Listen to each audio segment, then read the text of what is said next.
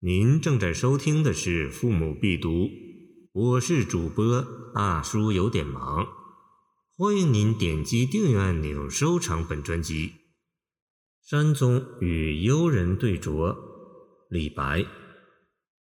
两人对酌山花开，一杯一杯复一杯。我醉欲睡卿妾去。明朝有意抱琴来。李白饮酒诗特多兴会淋漓之作。这首诗开篇就写当宴情景。山宗对李白来说是别有天地非人间的。见李白山宗问答，盛开的山花更增添了环境的优美，而且眼前不是独酌无相亲。见月下独酌，而是两人对酌，对酌者又是意气相投的幽人，即隐居的高人。此情此境，事事称心如意。于是乎，一杯一杯复一杯的开怀畅饮了。次句接连重复三次一杯，不但即写饮酒之多，而且即写快意之至。读者仿佛看到那痛饮狂歌的情景，听到“将进酒，杯莫停”那样兴高采烈的劝酒的声音。见“将进酒”，由于贪杯，诗人许是酩酊大醉了，玉山将崩，于是打发朋友先走。我醉欲睡卿妾去，话很直率。却活化出饮者酒酣耳热的情态，也表现出对酌的双方是忘形到耳乳的之交。见杜甫《醉诗歌》，尽管颓然醉倒，诗人还余兴未尽，还不忘招呼朋友：“明朝有意抱琴来呢。”此诗表现了一种超凡脱俗的狂士与幽人间的感情。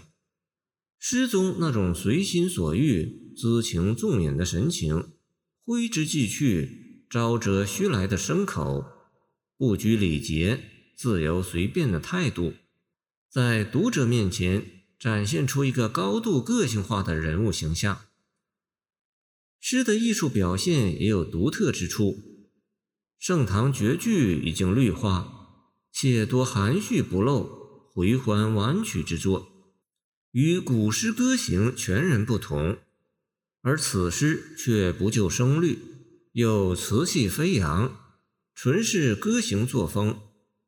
唯其如此，才将快意之情表达得酣畅淋漓。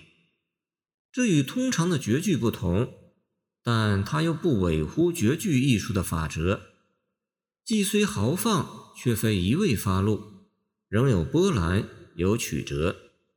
或者说，直中有曲意，使前两句即写痛饮之际，三句忽然一转，说到醉，从两人对酌到请卿自便，是诗情的一顿荡。在遣卿妾去之际，末句又晚丁后约，相邀改日再饮，又是一顿荡。如此便造成秦纵之志。所以，能于写真率的举止谈吐中，将一种深情曲曲表达出来，自然有味。此诗只在全写眼前景、口头语，取在内涵的情意和心思，既有信口而出、率然天真的妙处，又不一泻无余，故能神远。